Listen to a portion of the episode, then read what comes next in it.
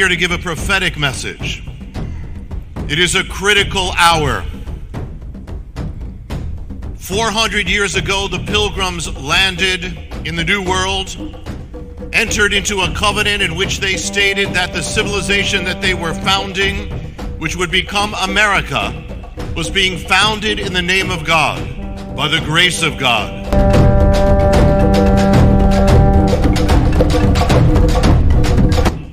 Having been undertaken for the glory of God and the advancement of the Christian faith.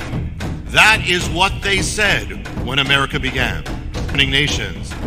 Only two civilizations on earth have come into existence not because of power or territory or ethnic groups, but because of faith and the Word of God. The first was Israel, the second is America.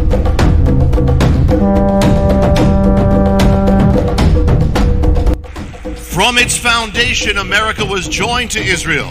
Its founders saw it as an Israel of the New World. Founded after the pattern of ancient Israel, America is unique. It was a call, a vision for what would become America. Winthrop saw this civilization linked to Israel. In fact, he largely quoted from Deuteronomy the words that Moses gave to Israel as they were about to enter the promised land. The prophecy concerning the covenant, the blessings of a nation that would follow God, and the curses or judgment of the nation that would turn away.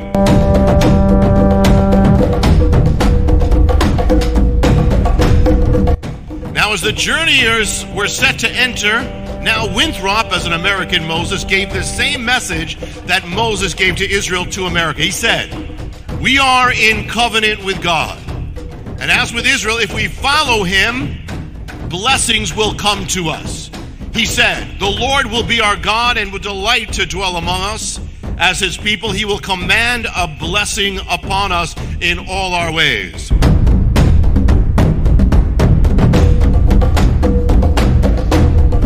As Moses promised to Israel, Winthrop said to America, If you follow him, God will bless you. And so America was blessed. Blessed in its heartland, blessed in its cities, blessed in the works of its hands. Its enemies would flee before it. It would rest in peace and security. It would become the most powerful, the most the most prosperous, the most secure, the most blessed nation on earth.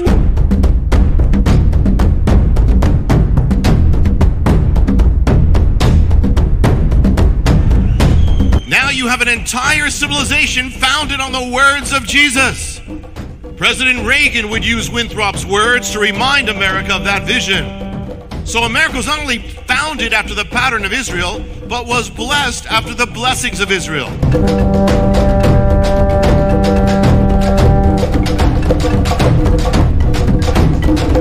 But Israel, ancient Israel, in the midst of its blessings, turned away from God began driving him out of its culture, out of its out of its government, out of its public squares, out of the lives of its children, out of its culture. It went after other gods and served them. It worshipped gain, money. It descended into sexual immorality, degradation. It lifted up its children as sacrifices on the altars of Baal and Molech. And the Lord called out to them through the prophets, but they, they ignored the warnings and they sought to silence them, to cancel them, and then judgment came.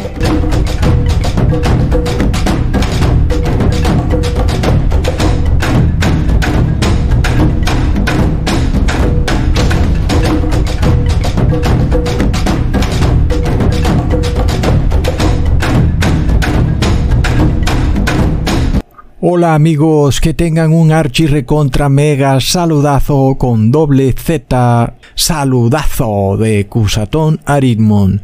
Bienvenidos a un nuevo video. Oramos hoy a nuestro Padre Celestial, Padre Santo y amado, úngenos con el Espíritu Santo de Jesús y que tu luz nunca se aparte de nuestro rostro. Salva a tu pueblo y que no se pierda ninguno. En nombre de Jesús. Amén.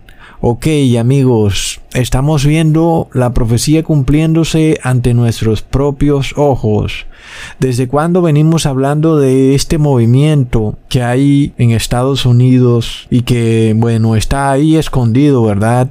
pero que nosotros lo hemos venido exponiendo, y es ese deseo de algunos poderes de instaurar una teocracia, no solo en Estados Unidos, sino en el mundo entero. Y resulta que el 6 de enero se reunieron de nuevo estos pastores en Estados Unidos en un movimiento llamado la renovación, en donde apareció de nuevo también este rabino teocrático, cuyo interés es unir la iglesia y el Estado para llevar a Estados Unidos a ser grande otra vez y devolver a Estados Unidos a un Israel del viejo pacto, convirtiendo a esta nación en una gran teocracia religiosa cristiana o con apariencia de cristianismo, pero que no es cristiana. Y resulta entonces, amigos, que lo que este pastor dice es muy pero muy interesante con todo lo que tiene que ver con este proceso de convertir a Estados Unidos en una gran teocracia. Nosotros habíamos mostrado otras señales de cómo estos pastores se reúnen en Washington para tratar de unir a la iglesia y al Estado. Sobre todo lo vimos muy fuerte en el gobierno de Donald Trump. El año pasado no vimos nada hasta que llegó este año. Y entonces empezó el 6 de enero este movimiento llamado la renovación, en donde este rabino empieza haciendo este recuento de que hace 400 años llegaron los primeros peregrinos a Estados Unidos, algo que ya yo les había advertido, y él dice que esto es profético. Recordemos que los primeros peregrinos cristianos llegaron a Estados Unidos en el año 1620 y que en el año 2020 se cumplieron los 400 años de esa llegada a las costas de Estados Unidos fue algo de lo que hablamos en un video del 2019, en donde les decía que esos 400 años eran muy proféticos, porque nos llevaban al fin del tiempo de sellamiento el fin de la intercesión de Jesús por su pueblo, por su iglesia. Sin embargo, nosotros oramos para que hubiera un poco más de tiempo, para que otras personas se pudieran salvar. Afortunadamente, vemos que no todo el mundo ha recibido el 666 y que aún tenemos gente para predicarle la palabra de Dios. Gracias al Padre Celestial. Menos mal que escuchó nuestras oraciones. Sin embargo, ahora tenemos una mayor revelación, porque ahora nosotros tenemos mucha información para hacer un paralelo entre Moisés y ese pueblo que estaba esclavizado en Egipto, que estuvo ahí por 400 años, versus nuestros días, en donde hay un pueblo esclavizado en el moderno Egipto, en la gran Heliópolis, y que también, de alguna manera, está siendo obligado a hacer cosas que no van de acuerdo a la moral, a los valores del Padre Eterno, así como ocurría en los tiempos del pueblo de Israel en Egipto. Entonces, nosotros empezamos a hacer ese paralelo, así como el pueblo hebreo salió de Egipto a los 400 años, asimismo, nosotros empezamos a salir del Egipto global, de la gran Heliópolis, ahora que ya se han cumplido los 400 años de que los primeros peregrinos llegaran a las costas de Estados Unidos. Hoy, sin embargo, estamos en el 2022 y ya vemos que algunas personas ya no pueden operar libremente en esta sociedad de la gran Heliópolis, porque ahora se está desplegando un sistema de control social, en donde tú tienes que revelar toda tu información privada, y si hay algo que a este sistema de control social no le gusta, pues no te dejan entrar a ciertos lugares públicos. Entonces vemos que pasan cosas increíbles porque se empieza a cumplir lo que veníamos hablando. Al mismo tiempo que ocurre el cumplimiento de estos 400 años, que significa que el pueblo debe salir de la gran Heliópolis, al mismo tiempo se forma esta red de control social en el mundo entero, en donde ahora el ser humano es controlado a través de una aplicación y lo peor de todo es que está feliz. Entonces, de nuevo también hacemos un paralelo entre esa generación con la que Moisés salió de Egipto, que era la tercera y cuarta generación perversa, los cuales adoraron desnudos al becerro de oro, y así en el Heliópolis global en el que estamos hoy en día, estamos con la tercera y cuarta generación perversa, la generación Y y Z, los cuales andan semidesnudos en las calles. Ok, sin embargo, también miramos el mensaje que este rabino pretende darle a la nación de Estados Unidos. Es un mensaje torcido. Él declara que debido a que América fue fundada con valores cristianos hace 400 años y que hoy en día América ha abandonado esos valores cristianos para adoptar ahora el paganismo, es por esa razón que América colapsa, está quebrada, empobrecida, y entonces el rabino declara que esto se debe a que América abandonó a Dios, queriéndonos decir que separó la iglesia y el Estado. Entonces, amigos, el rabino hace un paralelo entre América e Israel como nación, diciendo aún que América es el moderno Israel. Y él dice que si América quiere ser grande otra vez, tiene que convertirse en una teocracia, es decir, traer de vuelta a Dios a las cámaras legislativas, a los colegios, a los gobiernos y pasar decretos religiosos, donde se reinstaure la moralidad en América, es decir, unir a la iglesia y al Estado, recontra Blob. Algunas personas dirán, bueno, Ecusatón, pero eso no es bueno. ¿Acaso no se supone que es bueno que las personas pues adoren a Dios y promuevan los mandamientos de Dios y que se prohíba el aborto, el divorcio, la inmoralidad y que las personas anden vestidas y no desnudas en las calles. En parte suena bien, ¿verdad? Pero ya sabemos que desafortunadamente el Dios de las religiones cristianas de hoy en día es un Dios infértil llamado Trinidad, el cual niega al Padre y al Hijo. Entonces, tenemos un grave problema si de repente a Estados Unidos le da por erigir o constituir una gran teocracia, obedeciendo a estas religiones católica y evangélica que adoran a esta Trinidad. Miremos entonces cómo este rabino mezcla muchas verdades para luego finalmente llegar a una conclusión falsa. Vemos en él entonces el espíritu de rana. Este rabino nos dice que Estados Unidos prosperó fabulosamente en sus inicios como nación y que era una nación bendecida por Dios precisamente debido a que supuestamente era una teocracia y que debido a que esa teocracia fue eliminada, pues Estados Unidos abandonó a Dios y por eso, según él, Estados Unidos ahora colapsa, pierde su poderío económico, Estados Unidos está hundido en la deuda y la inflación va a destruir a Estados Unidos, es decir, Estados Unidos está en la banca rota. Entonces, el rabino trata de inducir a la persona que lo escucha a concluir que esto se debe a que Estados Unidos eliminó en sus inicios esta forma de gobierno llamada teocracia y que a menos que vuelva y reinstaure esa teocracia y que obligue a las personas a adorar a su Dios para restaurar la moralidad y la prosperidad en América, pues entonces esta nación va a colapsar. La única manera, según él, para hacer a América grande otra vez es que se forme un gobierno teocrático. Es de locos, amigos. Entonces, nosotros estamos ante una nueva variante del Evangelio de la Prosperidad. Una en la que ya no es el individuo el que hace pacto con este Dios trinitario evangélico a través del diezmo, ¿recuerdan?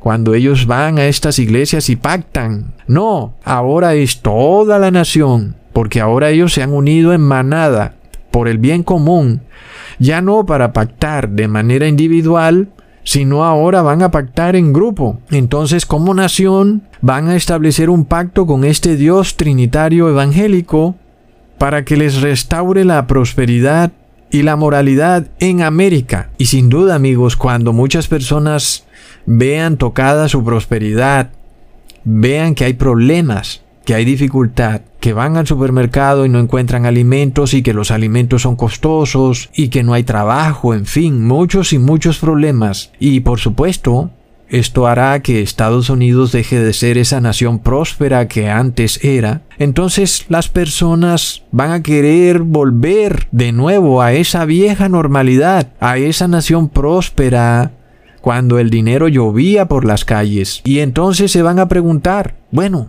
pero ¿qué fue lo que hizo que Estados Unidos fuera una nación grande y próspera? ¿Mm? Y que de repente, ¿qué pasó? ¿Por qué cayó en desgracia? Entonces ya el rabino empieza a dar la solución antes de que se presente el problema porque ellos siempre actúan de esa manera. Ellos empiezan primero dando la solución para que cuando se presente el problema, pues entonces ya ellos han ganado un terreno grandísimo porque ya ellos habían dado la solución desde antes habían mostrado un problema y luego han dado la solución y por tal motivo entonces el mundo debe seguir la solución que ellos proponen, que por supuesto es la solución del anticristo.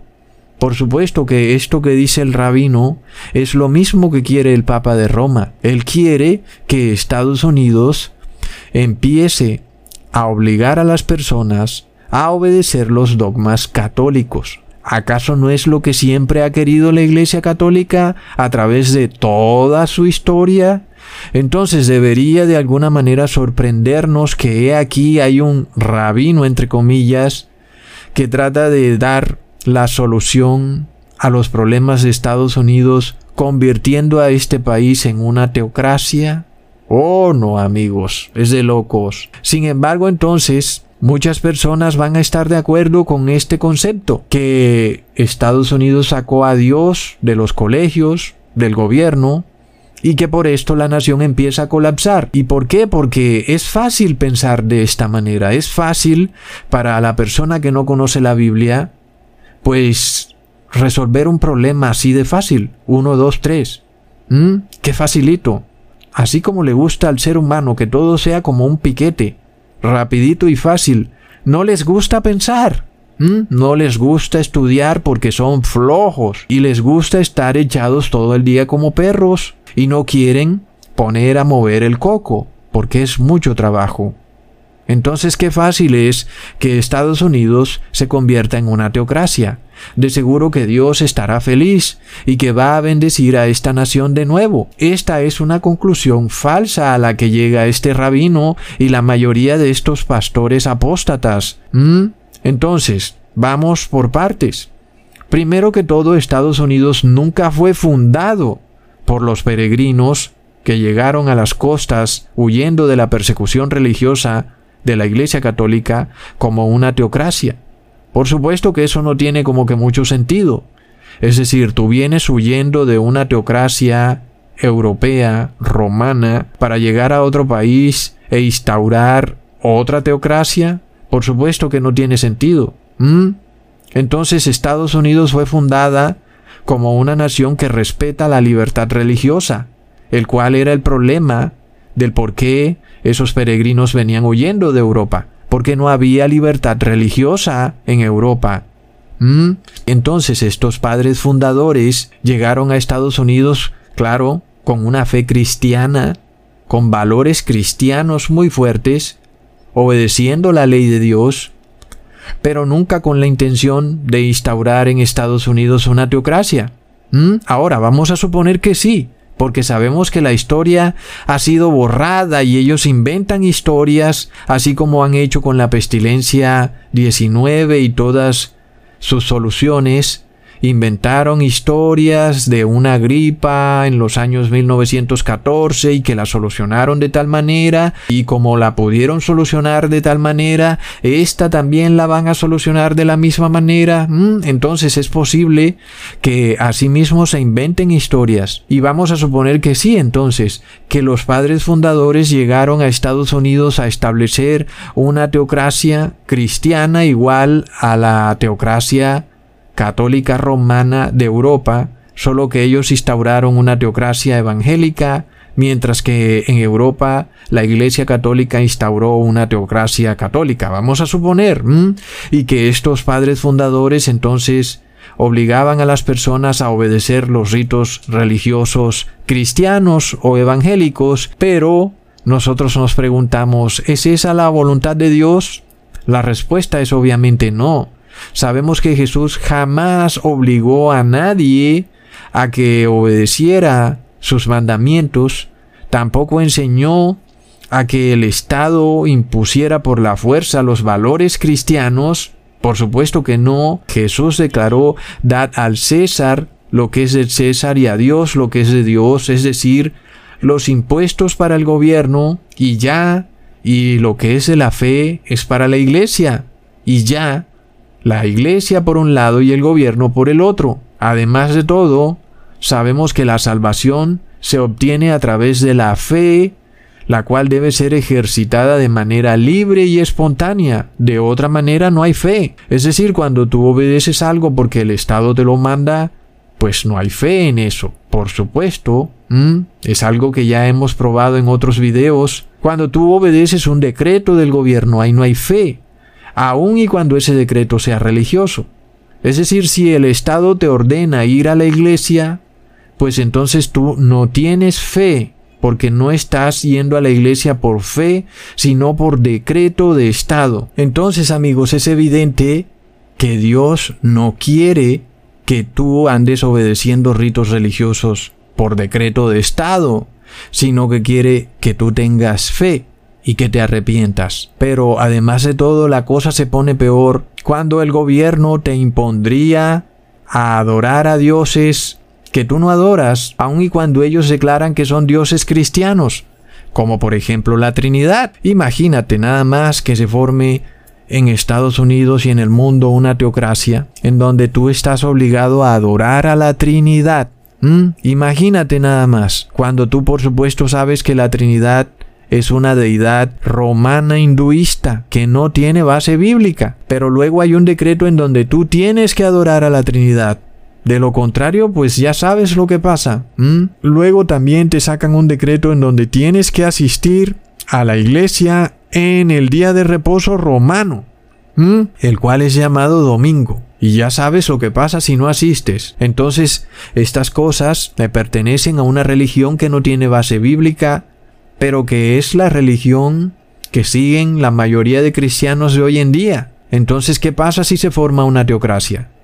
Entonces hay un tremendo problema, amigos. Así que vemos que esto no puede ser jamás la voluntad de Dios. Pero por otro lado, sin embargo, es cierto que en algunos estados de Estados Unidos se proclamaron leyes religiosas, las llamadas leyes azules.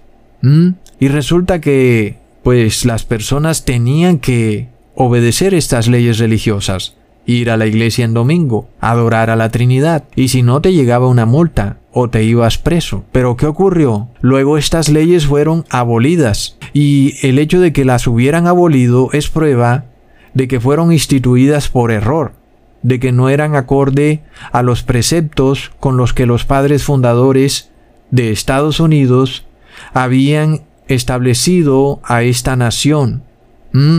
Es decir, no había libertad religiosa o de conciencia. Por eso es que en el Congreso se debatieron estas leyes por allá en los años 1850 y finalmente fueron abolidas. Es decir, el hecho de que estas leyes religiosas que se aprobaron en algunos estados en Estados Unidos fueron abolidas es prueba de que finalmente no estaban acorde con el concepto con el que los padres fundadores habían fundado a esta nación. Amigos, entonces, por lo tanto, por supuesto, Estados Unidos es una nación fundada con base en la libertad de conciencia. Es la primera enmienda, amigos, nada más y nada menos. La primera enmienda de la Constitución de Estados Unidos. Sin embargo, también es cierto que Estados Unidos ha pasado de una nación cristiana a una nación ateísta y que desde el 2015 el gobierno de Estados Unidos viene persiguiendo a los cristianos a través de una serie de leyes ateístas, como por ejemplo las leyes que tienen que ver con el movimiento LGTBI, en donde algunas personas inclusive se han ido a la cárcel por no querer hacerle algún trabajo a una persona que es de este grupo. En fin, ese es otro tema. Pero el hecho es que, en efecto, de alguna manera Estados Unidos ha empezado a cambiar. Ahora, además de todo, vemos también a Estados Unidos unirse con el catolicismo, algo que es histórico. Y vemos al primer presidente católico, supuestamente porque Donald Trump también se convirtió al catolicismo, pero Joe Biden desde sus inicios ha dicho que es católico, algo que también es histórico. Sabemos que la religión católica odia la libertad de conciencia y que es uno de sus principios, que el ser humano no tiene por qué tener libertad de conciencia y que debe limitarse a obedecer los decretos del Papa, al cual supuestamente sería el reemplazo o el representante de Dios en la tierra. Entonces, amigos, vemos que en efecto Estados Unidos empieza a convertirse en una nación que no respeta la libertad de conciencia. Si eres pastor, no puedes predicar libremente sin que, por ejemplo, en el caso de YouTube, te eliminen tu video o te lo envíen al cajón de los recuerdos, porque supuestamente no eres apto para los anunciantes sodomitas. Pero recordemos amigos que la adoración que el Padre quiere para sí es una adoración voluntaria. Leamos en Salmos capítulo 110 versículo 3. Tu pueblo será voluntario en el día de tu poder, en la hermosura de la santidad, como el rocío que cae de la matriz del alba así te nacerán los tuyos. Entonces, cuando este rabino hace un paralelo entre Moisés abandonando a Egipto para establecer una teocracia que adora a Dios, y luego mira a la nación de Israel, la cual era una teocracia que adoraba a Dios pero que cayó luego en el paganismo y que luego fue arrasada por el imperio romano. Entonces él dice que es lo mismo que le va a ocurrir a América si no cambia su curso de acción, dando a entender que Estados Unidos debe hacer igual que Moisés, que salga de Egipto, es decir, que deje atrás el paganismo y establezca una teocracia. Miremos esto tan curioso. Recordemos que la nación de Israel había caído en un colapso en los tiempos de Jesús. Y este es el colapso que nosotros estamos viendo en América. Y sí, uno puede establecer un paralelo entre el Israel en los tiempos de Jesús y Estados Unidos de hoy en día o el mundo entero que es ahora la gran Heliópolis. Entonces leamos en Deuteronomio capítulo 28 versículo 1 al 3. Y será que si oyereis diligentemente la voz del Señor tu Dios, para guardar, para poner por obra todos sus mandamientos que yo te mando hoy, también el Señor tu Dios te pondrá en lo alto sobre todos los gentiles de la tierra, y vendrán sobre ti todas estas bendiciones, y te alcanzarán cuando oyeres la voz del Señor tu Dios, bendito serás tú en la ciudad y bendito tú en el campo. Luego en el versículo 13, y te pondrá el Señor por cabeza y no por cola, y estarás encima solamente y no estarás debajo. Cuando escuchares a los mandamientos del Señor tu Dios, que yo te mando hoy, para que los guardes y cumplas. Este era la bendición que Dios le aseguraba a la nación de Israel la cual estaba destinada a ser una gran nación, un gran imperio al que nadie pudiera hacerle frente. Sin embargo, amigos, ellos tenían que obedecer los mandamientos de Dios. El rabino entonces declara que así fueron los inicios de Estados Unidos, cuando imponía supuestamente decretos religiosos obligando a las personas a adorar a Dios, y que según él por eso es que Estados Unidos prosperó fabulosamente, llegando al punto en que ninguna nación podía hacerle frente, así como ocurría con la nación de Israel. Pero luego dice, así como la nación de Israel cayó en la inmoralidad, y entonces luego le sobrevino la maldición del mismo capítulo de Deuteronomio 28. Leamos del versículo 59 al 60. El Señor aumentará maravillosamente tus plagas y las plagas de tu simiente, plagas grandes y duraderas, y enfermedades malignas y duraderas, y hará volver sobre ti todas las enfermedades de Egipto, delante de las cuales temiste, y no te dejarán. Entonces, el rabino muestra que esto es lo que está ocurriendo en América. Están cayéndole plagas. Y por tal motivo él declara la única solución es volver atrás a una teocracia religiosa. Y por supuesto, ¿quién puede resolver este dilema? ¿Será cierto lo que él dice? Él hace este paralelo, muestra a Moisés saliendo de Egipto y muestra a la nación de Israel cayendo en desgracia y muestra a América de alguna manera repitiendo los errores de la nación de Israel. ¿Cómo resolver este acertijo en el cual él declara que la única solución es que se forme una teocracia en Estados Unidos y por supuesto en el mundo entero. Miremos esto amigos.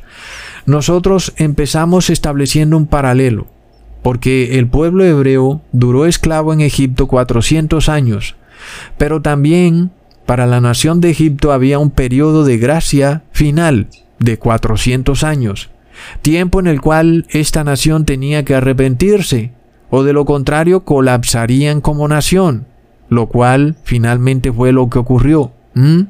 Asimismo también para el pueblo hebreo, también estaba decretado un periodo muy similar al de 400 años como un periodo final de gracia.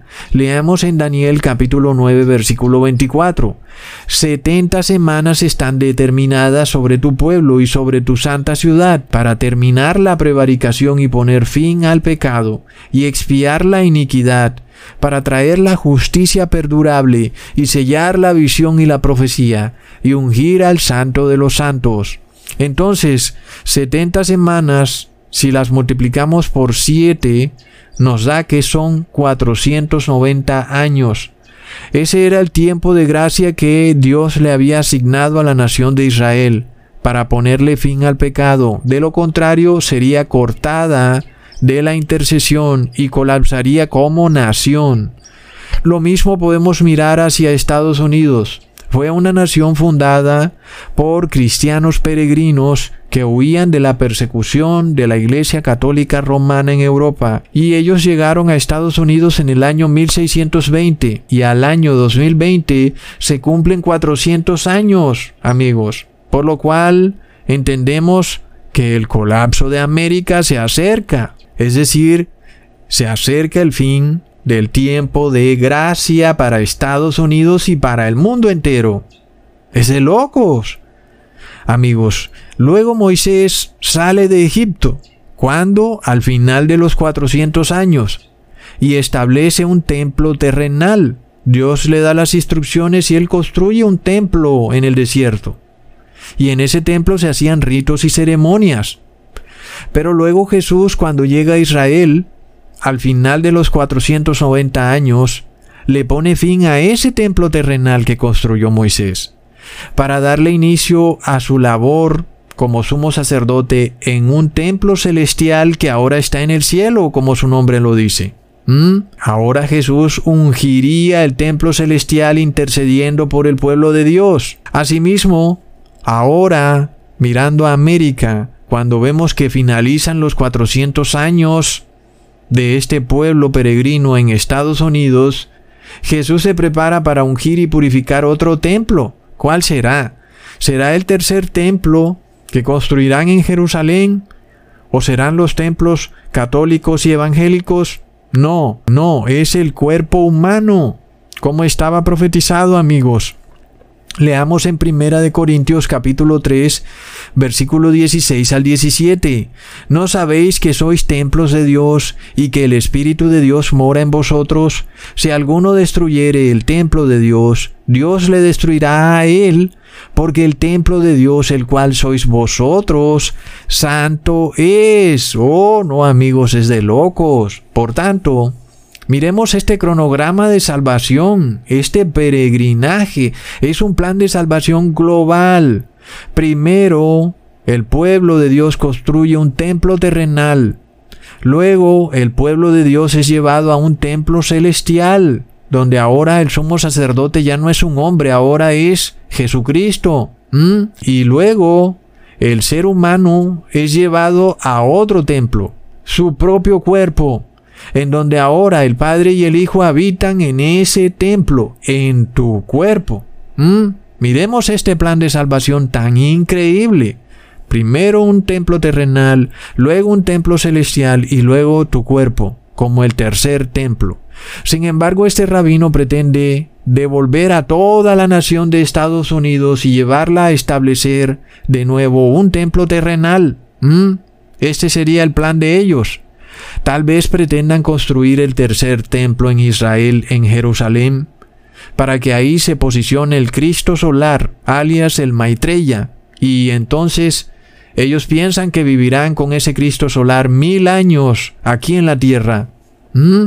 Entonces miramos, sin embargo, que eso es incongruente con el plan de salvación que Dios ha trazado. Cuando miramos a Estados Unidos como una nación que busca obligar a las personas a asistir a un templo terrenal, cuando eso fue algo que ocurrió muchísimo atrás en la historia, cuando apenas el pueblo de Dios apenas empezaba a conocer el plan de salvación, ahora, en pleno siglo XXI, justo a la segunda venida de nuestro Señor Jesús, a Estados Unidos se le ocurre devolverse atrás en la historia, restaurar entonces la prosperidad de la nación, porque detrás de todo está el dinerillo, obligando a las personas a que vayan a templos terrenales de locos. Además de todo, vemos que en la Biblia está declarado que los ritos y ceremonias no pueden salvar al ser humano. Leamos en Hebreos capítulo 11, versículo 11. Si, pues, la perfección fuera por el sacerdocio levítico, porque bajo él recibió el pueblo la ley, ¿qué necesidad habría aún de que se levantase otro sacerdote según el orden de Melquisedec y que no fuese llamado según el orden de Aarón? Es decir, amigos, que ni siquiera un linaje de sacerdotes que operaban en el desierto, en un templo terrenal ordenado por Dios mismo, podía perfeccionar al hombre porque estos sacerdotes eran humanos.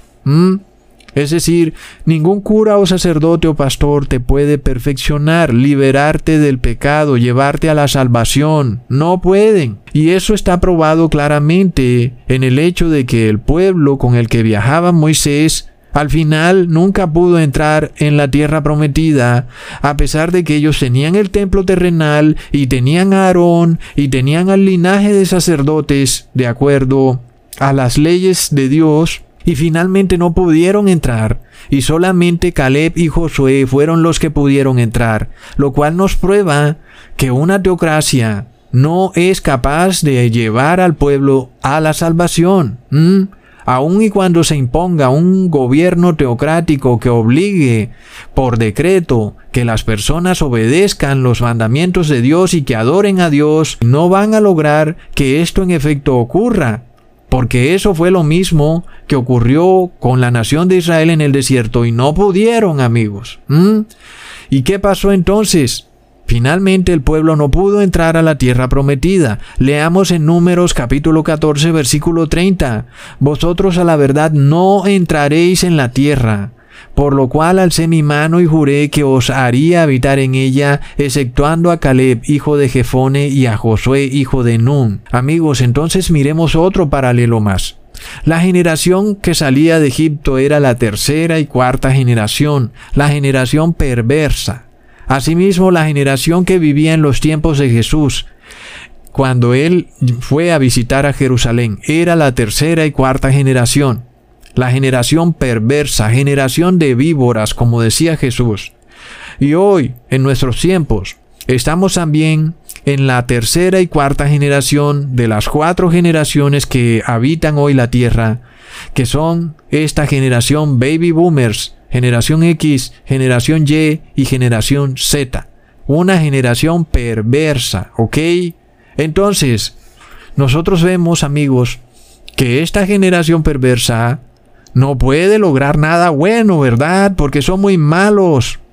Entonces, es imposible que a través de una teocracia, en donde todo el mundo se pone de acuerdo en que haya una teocracia, se va a lograr establecer algo bueno en este mundo. No es posible. Por lo que ahora miremos esto. Cuando nosotros miramos a la nación de Israel en el desierto, vemos una teocracia con un líder bueno, en este caso es Moisés. Es decir, Moisés era buenísimo, era aprobado por Dios. ¿Mm? Imagínate tú ser gobernado en tu nación por alguien como Moisés. Tu gobernante como Moisés, imagínate eso. Es decir, cero corrupción. ¿Mm?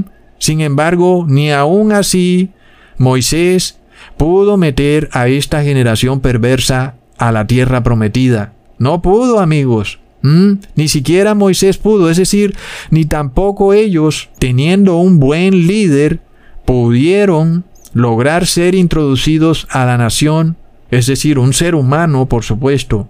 El ser humano, aun siendo bueno, no puede contra la multitud perversa, no puede, amigos. Ahora, cuando nosotros miramos, por ejemplo, en los tiempos de Jesús, Él estaba en medio de esa misma generación perversa, pero ahora para colmo de males los líderes religiosos también eran perversos. ¿Mm? Por supuesto, ¿qué podías esperar, verdad? Nada bueno. Y estas personas trataban de buscar una salvación colectiva. Y resulta, amigos, que esta es la misma forma de salvación que se pretende inducir hoy en día, no solo por la Iglesia Católica, sino por este rabino, el cual pretende decirle a todas las personas que si se forma una teocracia, colectivamente entonces todos nos vamos a salvar. Y ese es el supuesto gobierno del bien común y del interés general. Y resulta que lo mismo hicieron los fariseos, amigos. Leamos en Juan capítulo 11 versículo 50. Ni pensáis que nos conviene que un hombre muera por el pueblo y no que toda la nación se pierda.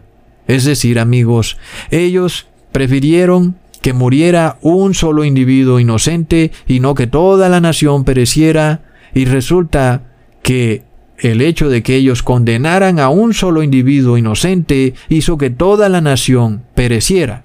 Porque Dios juzga a una nación que condena y mata a los inocentes.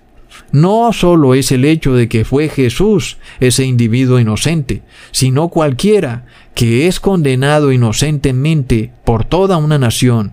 Luego eso le trae a esa nación una terrible maldición amigos. Por lo cual es impresionante que ahora este líder religioso pretenda enseñarle a todas las personas que este es el camino para salvar a el mundo entero del gran desastre y debacle financiero que se aproxima ¿Mm? Luego también recordamos la profecía que dice en Daniel capítulo 8 versículo 14, y él dijo, hasta dos mil trescientas tardes y mañanas, luego el santuario será purificado. Entonces, esta profecía nos muestra que no solo el santuario celestial será purificado, sino que también es el cuerpo humano el que es purificado y santificado. Por tanto, nosotros tenemos que seguir a esa profecía y jamás a este rabino que quiere purificar a la Casa Blanca, a los gobiernos, a los colegios, no. Así no es. Él quiere devolverse en la historia e instaurar una teocracia igual como la que Israel instauró en el desierto. Y de nuevo quiere erigir un templo terrenal como el que Moisés erigió en el desierto. ¿Mm? ¿Qué pasa amigos? Eso es una locura. Entonces, para entender esta profecía de los 2300 días, debemos mirar que primero hay una profecía de 70 semanas que hace parte de esos 2300 días. Es decir, 70 semanas multiplicados por 7 nos da 490 años, por lo cual leemos, sabe pues y entiende que desde la salida de la orden para restaurar y edificar a Jerusalén hasta el Mesías príncipe habrá siete semanas y sesenta y dos semanas, y se volverá a edificar la plaza y el muro en tiempos angustiosos, y después de las sesenta y dos semanas se quitará la vida al Mesías, mas no por sí, y el pueblo de un príncipe que ha de venir destruirá la ciudad y el santuario, y su fin será con inundación, y hasta el fin de la guerra durarán las devastaciones, y por otra semana confirmará el pacto con muchos. A la mitad de la semana hará cesar el sacrificio y la ofrenda. Entonces, nosotros vemos que el inicio del tiempo para que se cumpla esta profecía empieza desde que un decreto es emitido por el rey Artaxerxes, en el cual se proclama restaurar a Jerusalén y edificar el templo y la plaza, lo cual ocurrió en el año 457 después de Cristo. Si a eso le sumamos las siete semanas y las sesenta y dos semanas de la profecía, es decir, 69 semanas, que multiplicado por 7 para llevarlo a años nos da 483 años. Si a eso se lo sumamos, en este caso es restamos porque pasamos de antes de Cristo a después de Cristo, entonces le restamos 483 menos 457. Eso nos lleva al año 26 después de Cristo. Sin embargo, hay que sumarle el año 0, lo cual nos deja en el año 27 después de Cristo, año en que Jesús es ungido por el Padre Celestial, cuando recordemos que el profeta Juan el Bautista vio el Espíritu del Padre que descendía en forma de paloma. Entonces, Ahí van 69 semanas y aún nos falta una semana para completar las 70 semanas de la profecía, es decir, los últimos siete años, porque una semana son siete días y cada día es un año. Entonces nos faltan siete años y, por tanto, a la mitad de esos siete años es cuando se cumple lo escrito que hará cesar el sacrificio y la ofrenda, es decir, que el templo terrenal ya no podía seguir operando con sus ritos y sacrificios normales, porque ahora solamente tenemos un solo rito y un solo sacrificio, que es a Jesús colgado en el madero, lo cual se cumplió a la mitad de la semana como estaba profetizado en el año 31 después de Cristo. Por lo cual, amigos, miramos que es totalmente absurdo pensar que la sociedad puede ser restaurada a través de un rito o ceremonia, o tal vez obligando a las personas a asistir a una iglesia, a practicar la Eucaristía, a comer la galleta o el bautismo. Sin embargo, ya vemos que Jesús hizo cesar el sacrificio y la ofrenda. Entonces, imaginémonos un decreto de un gobierno que de nuevo trate de restaurar el sacrificio y la ofrenda.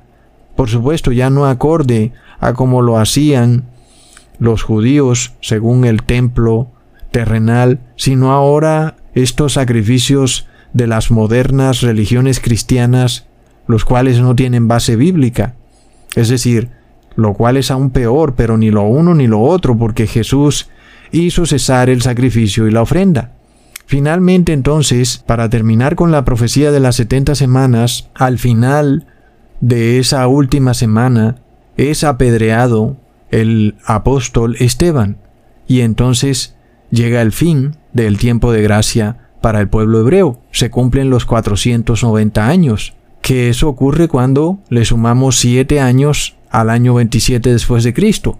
En el año 34, precisamente, es cuando es apedreado el apóstol Esteban, lo cual está declarado en Hechos capítulo 7 versículo 55 pero Esteban, lleno del Espíritu Santo, puestos los ojos en el cielo, vio la gloria de Dios y a Jesús que estaba a la diestra de Dios, y dijo, He aquí veo los cielos abiertos, y al Hijo del Hombre que está a la diestra de Dios. Entonces ellos, es decir, los fariseos, dando grandes voces, se taparon los oídos y arremetieron a una contra él. Luego, amigos, miramos otro paralelismo muy interesante. Moisés saca al pueblo hebreo de Egipto y lo lleva al desierto para construir el templo terrenal, tiene que ungir al sacerdote Aarón. Leamos en Levítico capítulo 8 versículo 12. Y derramó del aceite de la unción sobre la cabeza de Aarón y lo ungió para santificarlo. Entonces, Aarón estaba listo para purificar el templo terrenal. Asimismo, luego, cuando Jesús llega a Jerusalén, es ungido por el Padre Celestial en el río Jordán.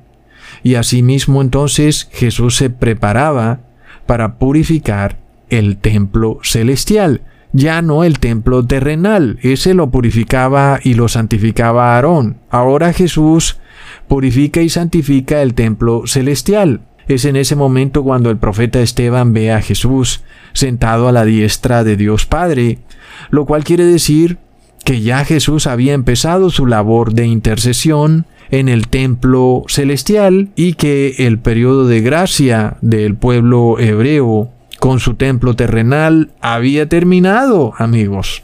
Entonces, luego nosotros tomamos la profecía mayor de los 2300 años y le restamos los 490 años que ya pasaron.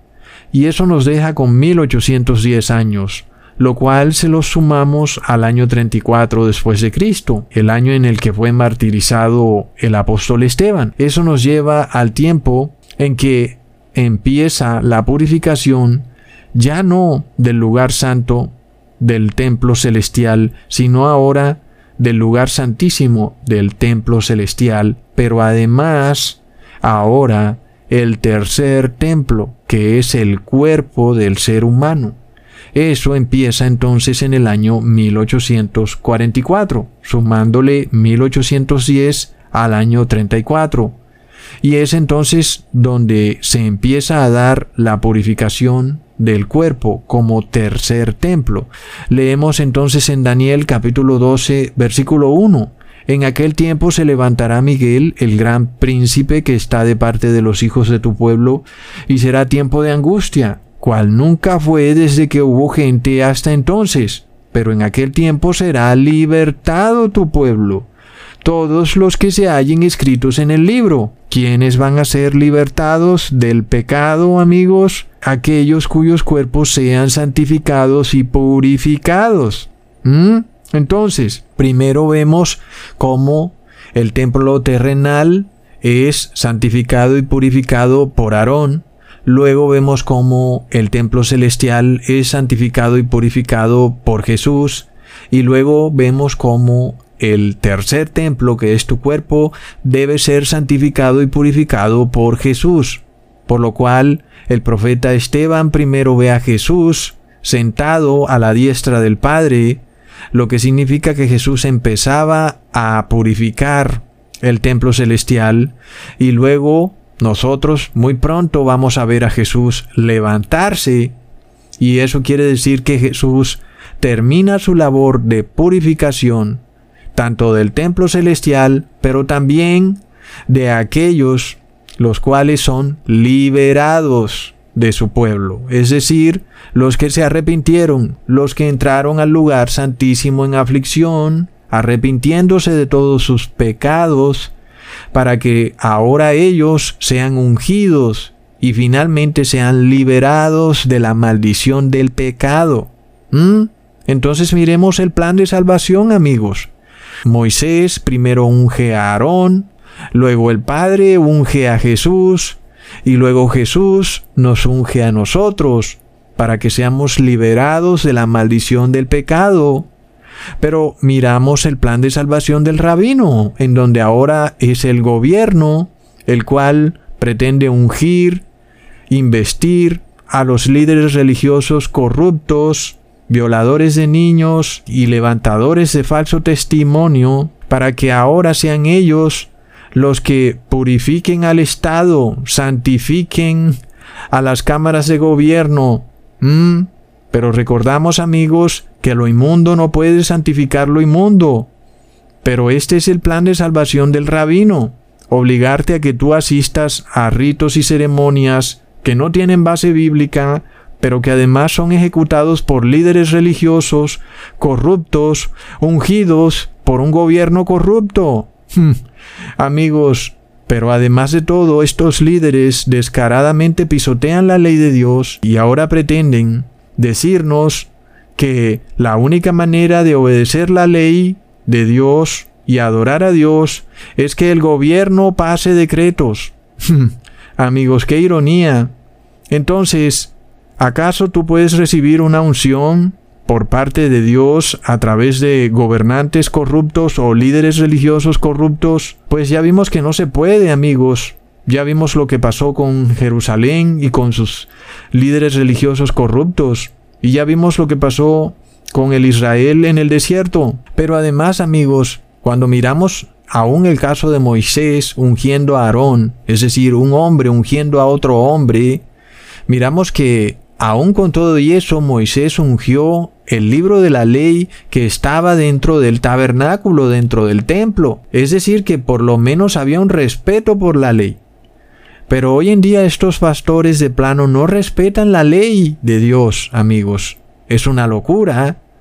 Por lo cual, ¿cómo pretendemos creer que ellos van a establecer un nuevo gobierno terrenal en donde se respete la ley de Dios a través del Estado cuando ellos libremente hoy en día no pueden guardar la ley de Dios porque declaran que ésta ya fue abolida. Es un concepto totalmente absurdo. Entonces, amigos, pretender que Estados Unidos forme un gobierno dirigido por líderes religiosos claramente poseídos por el demonio, antes de ser una señal de que vendrá paz y seguridad a la nación, es una señal de destrucción repentina, tal y como estaba profetizado, amigos. Pero además, no creas que porque estamos hablando de Estados Unidos y tú no vives en Estados Unidos, entonces este problema no te va a tocar a ti, porque hoy Estados Unidos es un imperio y lo que Estados Unidos decrete tendrá que ser obedecido por el mundo entero. Entonces, recordemos que este es finalmente el sueño del Papa de Roma,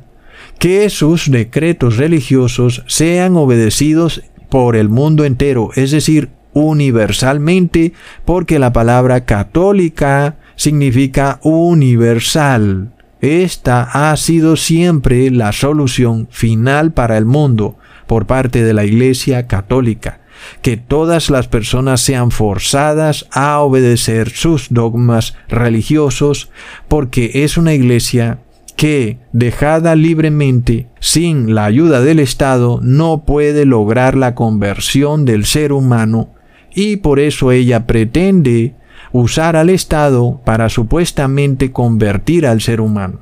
Y eso no tiene lógica bíblica, por lo cual nosotros vemos el plan de salvación totalmente desplegado y vemos que es imposible volver a una teocracia como la que existió en el desierto con Moisés y Aarón. No es posible instaurar ese tipo de teocracia porque es algo que está en el pasado. ¿Mm? Es como volver a sernos niños. Es algo que no tiene lógica. Y además, pretender que se purifiquen y santifiquen templos terrenales cuando ahora Jesús está santificando y purificando un templo celestial y además está tratando de purificar y santificar tu cuerpo. Es totalmente absurdo. ¿Mm? Entonces amigos, ya vemos para dónde va esto. Lamentablemente, el ser humano está totalmente perdido de la verdad bíblica. Mientras Jesús se prepara para ungir a su pueblo santo, el cual será libertado, estos pastores enloquecidos se preparan para usar al Estado, para obligar a las personas a asistir a templos terrenales, los cuales no tienen unción de parte de Dios, y sus líderes religiosos son corruptos porque violan la ley de Dios, y por tanto en ellos tampoco hay unción del Espíritu Santo de Dios, por lo cual a través de esos rabinos y pastores no se puede llegar jamás a la salvación. Es de locos. Hasta pronto amigos.